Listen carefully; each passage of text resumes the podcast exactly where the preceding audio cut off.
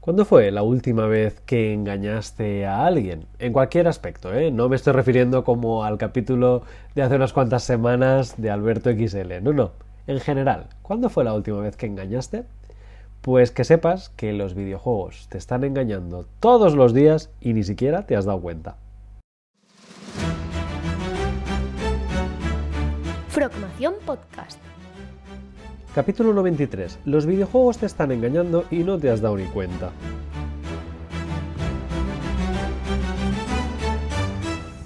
Muy buenas a todos y bienvenidos a un nuevo episodio de Frogmación Podcast. Hoy estoy realmente cansado porque llevo 5 horas seguidas hablando, dando clase en inglés de desarrollo de videojuegos. Y precisamente hoy vengo a hablaros de que los videojuegos nos mienten, nos engañan, nos falsean. Realmente pensaba que era algo que todo el mundo tenía claro, pero me he dado cuenta que, incluso gente que está muy metida en el sector de los videojuegos, no del desarrollo, pero sí a lo mejor de jugarlos y tal, no se han dado cuenta de que en los videojuegos usamos técnicas para falsear para mentir, para engañar al usuario y que crea que hay algo que realmente no lo hay. Voy a poneros unos cuantos ejemplos que realmente son muy sencillos de entender. Incluso si no eres jugador asiduo de videojuegos, sí que te ayudará a entender un poquito el mundo de la informática gráfica moderna. Cuando hay un personaje, personaje, una cabeza, un cuerpo, unos brazos, unas piernas, ese cuerpo está vacío por dentro literalmente. Es decir, no os penséis que dentro del personaje se le hacen unos pulmones o se le diseña un corazón o unos huesos, unos músculos, un esqueleto, unos intestinos, no sé, sistema nervioso. No tiene nada de todo esto. Si realmente tomáis un personaje de videojuego y podéis hacer zoom utilizando algún mod, por ejemplo, ahora que están muy de moda los mods, sobre todo en juegos de Steam, hiciéramos zoom para que la cámara se metiera dentro del cuerpo, veríamos que no hay absolutamente nada. Esto choca bastante porque la gente se piensa que los modelos son, son sólidos, ¿no? Como si fueran, no sé, de arcilla o de plastelina, ¿no? Que, que dentro tienen algo, aunque sea, no sé, una especie de, de masa uniforme que los rellena por dentro. Pues la respuesta es no. Dentro de un personaje, al igual que por ejemplo dentro de un árbol, dentro de una roca, dentro de un coche, bueno, un coche tiene interior y exterior, ¿no? Pero dentro de cualquier objeto que sea sólido como tal, eh, no hay nada, está vacío. ¿Y por qué? Porque de qué me sirve meterle, yo qué sé, imaginemos a un personaje de videojuegos, ¿no? Si queréis masculino, Solid Snake, por ejemplo, de, de Metal Gear Solid, y si queréis femenino, Lara Croft, de la saga Tomb Raider. ¿De qué me sirve meterle unos huesos, o unos músculos, o un corazón, o un intestino, una vejiga, un hígado? Un pulmón, ¿de qué me sirve meterlo allí? El personaje no respira, el personaje no hace la digestión, el personaje no, no sé, no tiene sistema simpático o parasimpático, sistema nervioso.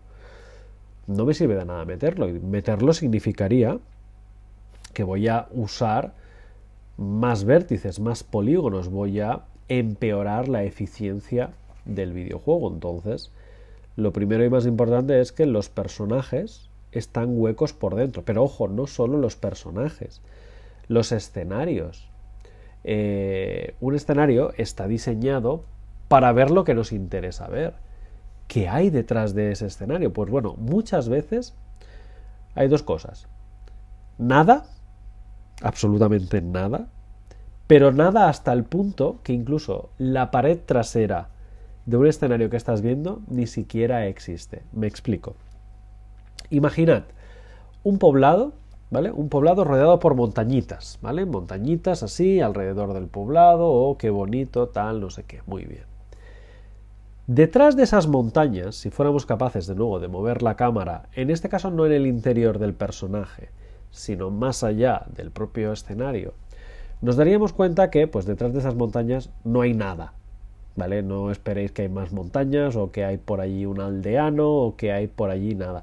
Incluso hay veces que se utilizan esas zonas alejadas ya fuera de la, de la vista de la, de la cámara del, del, jugador para guardar cosas que van a aparecer más adelante. El ejemplo más clásico es cuando va a aparecer un enemigo y vamos a colocar una cinemática para que aparezca ese enemigo, como queremos que el enemigo ya esté cargado en memoria para que la cinemática corra lo más eficientemente posible, cargamos el enemigo, pero en lugar de meterlo en un sitio donde el usuario lo vaya a ver, lo cargamos ahí detrás de esas montañas, detrás de esas paredes y por lo menos ahí detrás no molesta, no se ve, pero ya está cargado en memoria para, ¡pum!, arrancar la cinemática de un combate o de una conversación, un diálogo, de alguien que aparece en pantalla y demás.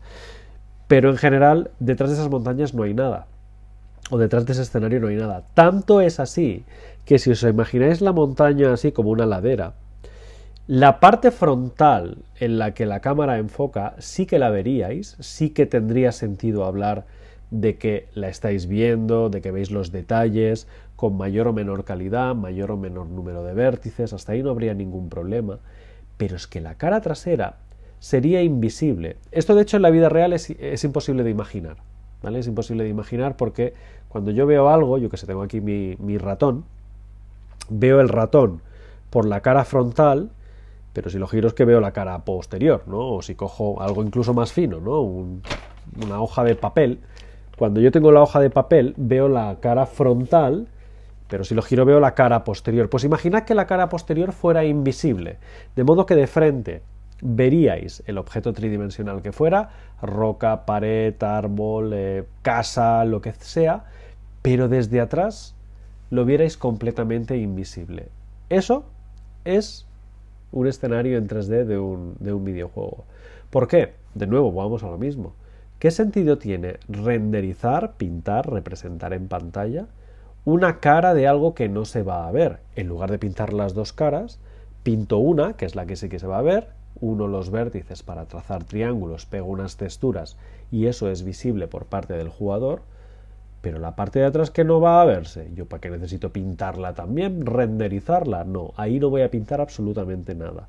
Y así si lo pensáis, de una tacada nos quitamos la mitad de los polígonos. La mitad, la mitad, la mitad, la mitad del videojuego no es renderizado porque es parte trasera que ni siquiera se ve. Del mismo modo, si hacéis la extrapolación a lo que os he contado antes, que si la cámara la pudiéramos meter dentro del jugador, no solo no veríamos sus entrañas, sino que veríamos que la parte interior, yo que sé, la parte interior de los ojos, la parte interior de la nariz, la parte interior de la boca, la parte interior del pecho, desde dentro, es también invisible, porque no tiene sentido renderizar algo que no se va a mostrar en pantalla. Pues esto es algo que les ha chocado mucho a mis, a mis estudiantes de, videojuegos. Hace un ratito que os digo que, he terminado la clase. Y ya que, ya que me he puesto así a hablar de, de que todos mentimos, ¿no? O que en videojuegos todos los, todas las empresas de videojuegos mienten. He seguido tirando un poco del hilo, porque resulta que cuando nosotros vemos un objeto 3D en videojuegos, solemos pensar que es 3D, pero muchas veces no es así. Me explico. Imaginad que tenéis una fachada enorme, enorme, enorme, enorme, enorme, con sus ladrillos. Pensad una catedral, por ejemplo, ¿vale? Esos ladrillos uno tiende a pensar que son objetos 3D modelados con su relieve, con su forma y que si estáis viendo, yo qué sé, una tira de ladrillos uno encima de otro, uno encima de otro, uno encima de otro, hasta hacer la, la fachada entera de la catedral supuesta, que todos los ladrillos están ahí, diseñados uno a uno, colocados uno a uno. Bueno, pues esto también es falso. Normalmente lo que se hace es se utiliza una imagen, lo que se llama una textura, que ya tiene dibujados los ladrillos y que esa imagen se va pegando una al lado de la otra.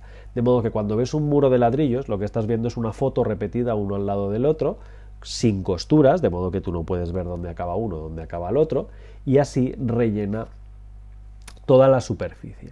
Pero incluso os diré más, porque claro, ahora os pondréis a jugar algún videojuego donde haya una catedral, se me viene a la cabeza un Bloodborne, por ejemplo, así, es catedrales estilo victorianos, estilo victoriana, eh, y diréis, no, Juan Gabriel, esto, esto es 3D, está modelado, cada, cada ladrillo está ahí.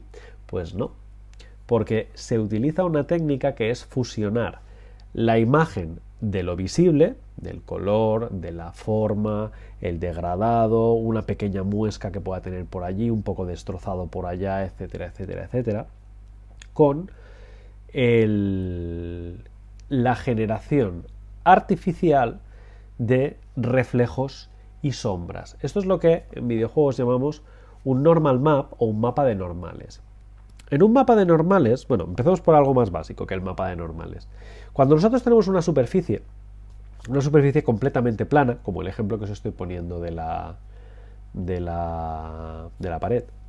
Claro, cualquier rayo que incida, si la superficie es plana, es de esperar que rebotará con el mismo ángulo de incidencia que de rebote, una de las leyes básicas de la física, la ley de Snell. ¿vale? El ángulo de incidencia es igual al ángulo reflejado y si esto es totalmente plano, no tiene ningún tipo de modelado 3D, es de esperar que todos los rayos que vengan en una dirección saldrán rebotados hacia la otra sin ninguna diferencia. Bueno, resulta que cuando nosotros nos inventamos un mapa de normales, que no es que nos lo inventamos, lo fabricamos en base a la arquitectura que deseamos diseñar, podemos decirle a cada punto, a cada punto de la figura, en de qué forma deben rebotar los rayos de luz. De modo que es como si nosotros pintáramos dos imágenes, la imagen del color que se va a ver y la imagen del rebote que va a existir.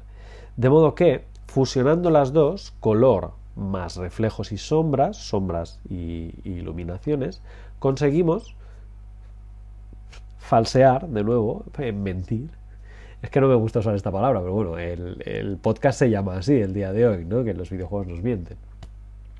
Conseguimos mentir, engañar al usuario y que crea que realmente se trata de un ejemplo 3D o de un modelado 3D, cuando realmente es una simplificación 2D. Y de hecho, en la carátula de este propio podcast podréis ver que he tomado un ejemplo donde veréis unas mini estatuillas que rodean así a la imagen, que son parte del videojuego Dark Souls, y que esas estatuas no son 3D, son completamente planas. Podéis ver video gameplays o podéis jugar al juego, vosotros mismos y os daréis cuenta de que la imagen es totalmente plana. Plana, plana, plana. Pero tú lo ves y dices, no, no, esta estatua es 3D, tiene iluminación por aquí, tiene sombra por allá, sí, pero es simulada, os vuelven a engañar, a través del mapa de normales que se combina con la textura del color, lo que se llama el albedo, para formar esa ilusión óptica. Y esto que tenéis aquí os podría seguir poniendo ejemplos. Un último para terminar, que a mí también me gusta mucho, es acerca de las cosas que están y que no están en un escenario. Cuando vosotros estáis en un videojuego que es muy grande y allá al fondo, al fondo, al fondo se ve un castillo, lo más normal es que si está tan al fondo ese castillo no esté ahí, de nuevo. No hay un modelo 3D del castillo ahí que vosotros estéis viendo. Lo que estáis viendo es una versión simplificada, reducida o incluso una imagen que está colocada totalmente plana de nuevo, porque al final vuelvo a las mismas. ¿Cuántos vértices necesitáis para pintar una imagen? Cuatro. Los cuatro vértices, pintáis un rectángulo, ahí incrustáis una imagen y eso es toda la geometría 3D que os hace falta. Como mucho será de más o menor calidad y usaréis más o menos memoria de la gráfica. Pero con cuatro vértices tienes una imagen puesta en pantalla. Muy pocos recursos. ¿Cuántos triángulos, cuántos vértices necesitaríais para pintar el castillo o la catedral de allá al fondo? ¿10.000? ¿100.000? ¿Un millón? Depende de la calidad gráfica. Entonces, resulta que los objetos en la lejanía, incluso en la atmósfera, incluso en, eh, sí, en, en el skyline o en el skybox que se llama, suelen ser imágenes ya preparadas de muy alta calidad y que los objetos 3D que representan solo realmente son 3D cuando nos acercamos mucho. Si tomáis juegos, eh, por ejemplo, más antiguos, esto en los juegos antiguos igual se nota un poco más, ¿no? Por ejemplo, yo recuerdo el, el Gran Cefauto de PlayStation 2, tanto el Vice City como San Andreas y demás, que eran juegos grandes, donde la ciudad cargaba tan lentamente que tú podías conducir y si ibas muy rápido, al juego como que no le daba tiempo a cargar la ciudad ¿no? y veías que el efecto popping, ¡pup! aparecía un edificio, ¡pup! aparecía otro edificio, ¡pup! aparecía un coche o ¡pup! aparecía un enemigo, porque no le daba tiempo a cargar, ¿no? porque hasta que no estábamos muy muy muy cerca, no, no le daba tiempo a la memoria de la, de la consola de aquella época o del PC de aquella época de gestionar toda, toda esa cantidad de, vértices. Pues precisamente para evitar el efecto popping, muchos de los objetos 3D que no hace falta que sean 3D porque están muy alejados, sino que pueden sustituirse por imágenes 2D, pasan a utilizar esta técnica, por ejemplo la técnica del skybox, que de nuevo, yendo a, juegos estilo Dark Souls, que era el que, os comentaba, utilizan muchísimo. Tanto que, por ejemplo, hay escenarios donde tú igual al fondo ves un castillo que el castillo no está ahí, que simplemente es una imagen. Pero claro, vas a terminar yendo a ese castillo, porque igual en ese castillo hay una llave, o hay un jefe, o hay una arma, o hay lo que sea. Entonces, ¿cómo hacen esa transición de que pase de ser una imagen 2D a ser el modelo 3D que luego te vas a meter dentro del castillo y lo vas a explorar? Pues normalmente, casi siempre suele haber o un túnel, o un ascensor, o un puente, o una cinemática incluso. Suele haber algo que nos permite cortar, desconectar entre el antes y el después. Por ejemplo, imaginad que allá al fondo hay un castillo. Vale, muy bien. Me dirijo hacia el castillo, me dirijo hacia el castillo, pero para llegar al castillo misteriosamente hay que cruzar una cueva. Te metes en la cueva, automáticamente cuando te metes dentro de la cueva, un algoritmo, un programa, destruye la imagen 2D y instancia crea el modelo 3D. De modo que tú sigues tan tranquilo por el pasillo, pim pam pim pam, o por la cueva, y cuando sales de la cueva, al ordenador le ha dado tiempo, o a la consola, de generar ese modelo 3D del castillo al cual te dirigías. Entonces, tú desde el fondo habrás dicho, ah, mira, sí, allí está el castillo. Mentira, eso es una imagen. Pero justo después de cruzar el pasillo, la cueva, lo que sea, le habrá dado tiempo a crearlo y viceversa, cuando tú sales de la cueva en sentido contrario, se destruye el modelo 3D, ya no necesitas tantos cientos de miles de millones de polígonos por ahí por pantalla, se destruyen, desaparecen, bye bye, y al aparecer por el otro lado está cargada la imagen para que por si te giras el castillo sigue estando ahí, pero en la versión ocluida, ¿no? o la versión simplificada.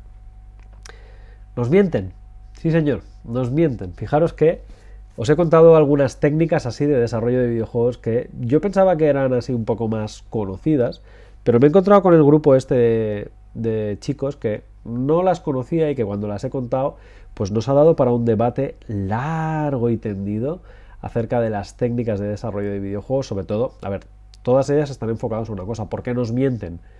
Para optimizar el videojuego, para que el videojuego pueda correr a 60 frames por segundo, sea rápido, sea fluido y sea bonito si yo invirtiera tiempo y esfuerzos de la máquina en meter polígonos, meter vértices, meter texturas, meter ray tracing, iluminación, eh, reflejos, etcétera, en algo que no se va a ver o en algo que tiene poca relevancia, como los 3-4 casos que os he comentado ahora, imaginaros, eh, necesitaríamos una gráfica, no sé, de 2 millones de gigas de RAM, porque es que si no, no habría forma humana de, de poder obtener juegos con eficiencia máxima. Pues oye, si no lo sabíais, yo creo que es un ejemplo que ha valido la pena compartir en el podcast de hoy, que tal cual he entrado en esta discusión, digo, esto lo tengo que contar a, nuestra audiencia en el podcast de Frogmación, porque igual hay otra gente que juega videojuegos y que no se imaginaban que les estaban mintiendo en la cara de mala manera, como os he contado en el episodio de hoy. Si te gusta Frogmación Podcast, síguenos en redes sociales, a través de Facebook, Twitter, Instagram o nuestro canal de YouTube. Y consulta todos nuestros cursos o suscríbete a nuestra newsletter en la web progamesformacion.com.